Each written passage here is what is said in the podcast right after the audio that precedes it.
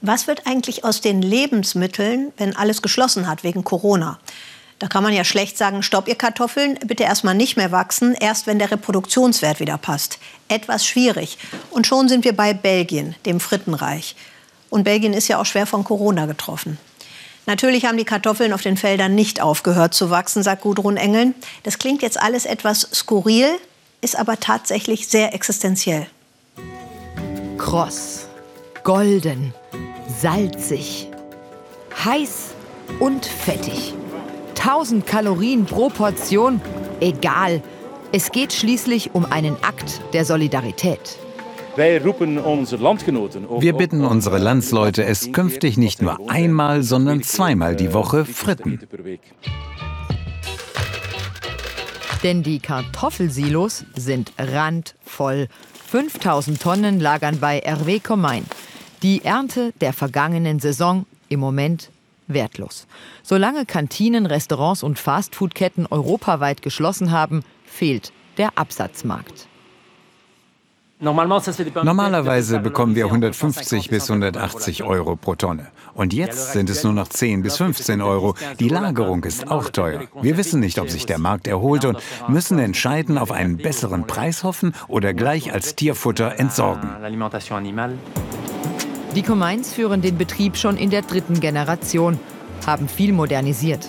Keiner hier auf dem Hof erinnert sich daran, dass es Zeiten gab, in denen niemand Kartoffeln kaufen wollte. Es könnte das schlimmste Kartoffeljahr der Geschichte werden. Diese Kartoffelsorte heißt Fontan und ist speziell zum Frittieren gezüchtet. Deshalb kann man sie auch nicht anderweitig vermarkten.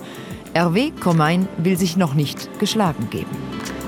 Wir sind noch nicht so weit, dass wir sie wegwerfen oder weggeben müssen. Wir haben noch zwei Monate Zeit, sie frisch zu halten, bevor sie gammeln. Die Idee, jetzt zweimal die Woche Fritten zu essen, ist nett, aber bei der Menge, die wir haben, ist das ein Tropfen auf den heißen Stein. Der Kartoffelberg, eine Katastrophe für den Familienbetrieb. In ganz Belgien droht 750.000 Tonnen Kartoffeln die Vernichtung. Entweder als Energieträger in Biogasanlagen oder eben als Tierfutter. Aber auch seine Kühe, sagt der Bauer, könnten langsam keine Knollen mehr sehen. Kein Land der Welt verarbeitet mehr Kartoffeln als Belgien. 5,3 Millionen Tonnen jedes Jahr. Doch gerade laufen auch die Bänder in den Friedenfabriken nur mit halber Kraft. Aus Knolle wird hier Stäbchen. Die Fritte, das belgische Nationalgericht. Doch 90 Prozent der belgischen Pommes wandern normalerweise in den Export, ins europäische Ausland. Alle sind betroffen, also sollen auch alle gemeinsam aus der Misere kommen.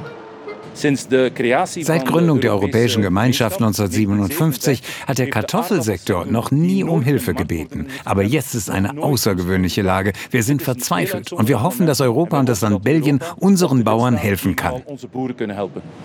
Die kartoffelverarbeitende Industrie hatte bislang einen jährlichen Umsatz von 2 Milliarden Euro. Jetzt stoßen die Tiefkühlkapazitäten an ihre Grenzen.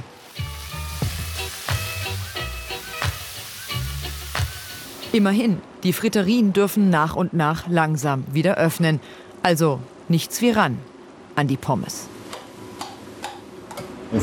Alle glauben ja immer, die Fritten kommen aus Frankreich, weil sie French Fries heißen. Aber das ist falsch. Wir Belgier, wir haben sie erfunden. Deswegen ist es jetzt eine gute Idee, mehr Pommes zu essen, um die Tradition zu retten. Das Geheimnis der belgischen Fritte? Zweimal bei unterschiedlichen Temperaturen frittieren. In Rindernierenfett. Nichts für Vegetarier, aber das sind Belgier ohnehin selten. Sie essen, um den Frittenberg zu reduzieren. Ich versuche viele Fritten zu essen, um den Landwirten zu helfen. Da bin ich äh, ganz, äh, ganz vorbildlich, weil das mache ich sowieso.